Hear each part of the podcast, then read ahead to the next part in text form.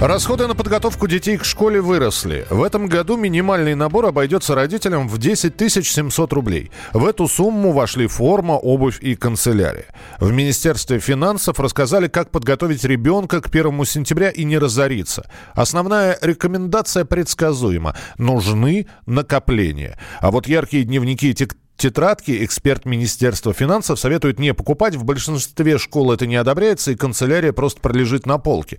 А что делать, если ребенок попросит что-то дорогое? А, Комсомольской правде рассказала об этом преподаватель Московского института психоанализа, руководитель психологического центра по работе со школами Карина Чижова.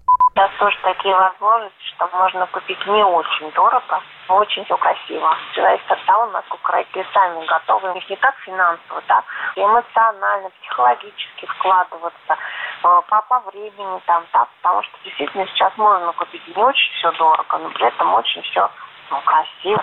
И не должно быть такое, что если родителей нет возможности, а ребенок просит, это обязательно должно быть нет. Это вот так, ребенок должен понимать. По словам психологов, камнем преткновения в школах часто становятся не тетради или красивые ручки, а мобильные телефоны. Дети мечтают о новых моделях, чтобы прийти в школу похвастаться перед одноклассниками. Как с этим работать, объясняет психолог Татьяна Ночкина. Школа – это взаимоотношения детей. В них идет социальная адаптация.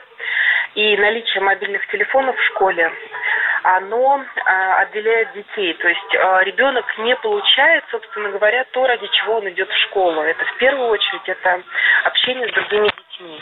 А если есть а, мобильные телефоны, то, ну, это уже, да, это практика уже э, российская действительность, когда мобильные телефоны дети приносят их школу, то телефоны начинают э, звенеть на уроках, да, это маленькие дети, потому что они не, еще не могут контролировать, чтобы они выключены были или еще что-то.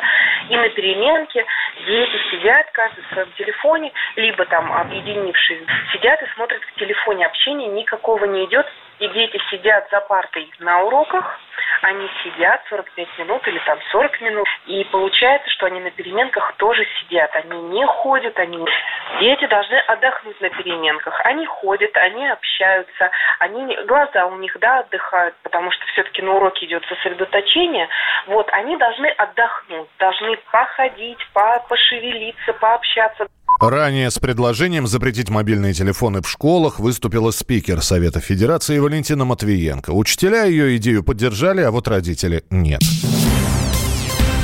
швейцарском Лакарно стартовал международный кинофестиваль. После всех скандалов с харасментом в Голливуде, это первое крупное мероприятие, где арт-директором выступает женщина. Но, что более примечательно, на фестиваль в Лакарно не пригласили российских режиссеров. Почему, разбирался кинообозреватель «Комсомольской правды» Стас Тыркин. Удивительная история в этом году происходит. Русских фильмов нет вообще ни на одном крупном фестивале в этом году. В главных конкурсах их не было ни в Берлине, ни в Канне, их нет в Лакарно и не будет в Венеции. Видимо, такой неурожайный год. Во второстепенных конкурсах русские фильмы есть, но в главных конкурсах нет. В Лакарно вообще нет ни одного русского фильма. Происходит много всего интересного, надо сказать, потому что первый год э, директором фестиваля стала молодая девушка. Как это сейчас модно, соответственно, чуть ли не половина всех конкурсных фильмов сделаны женщинами. Э, жюри из пяти человек состоит по большей части из женщин. Трое против двух. С председательницей, разумеется, женщины. И, ну, надо сказать, что фильмы совсем неплохие. Есть интересные вещи, такие как документальный фильм, снятый женщиной, опять же, режиссером под названием «Во время революции». Девушка фиксирует э, несколько лет, продолжающийся во время того, что происходит в Сирии вот сейчас. И, в общем, этот фильм по-новому заставляет взглянуть на то, что сейчас происходит. Интересные вещи происходят на главной городской площади, Пьяца Гранде. Вчера здесь невероятная толкучка прошла местная премьера нового фильма Тарантино, что для нас, в общем, уже прошедший этап, потому что мы встречали самого Квентина в Москве и даже делали с ним интервью, которое вы, наверное, слышали по радио КП. Стас Тырхин, кинообозреватель «Комсомольской правды», специально для радио КП, Лакарна, Швейцария. Темы дня. Радио как книга развивает воображение. Но для тех, кто хочет больше, мы ведем свой YouTube-канал.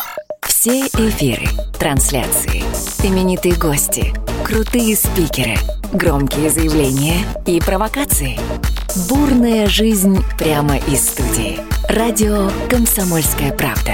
Надо И сто раз услышать, и один раз увидеть.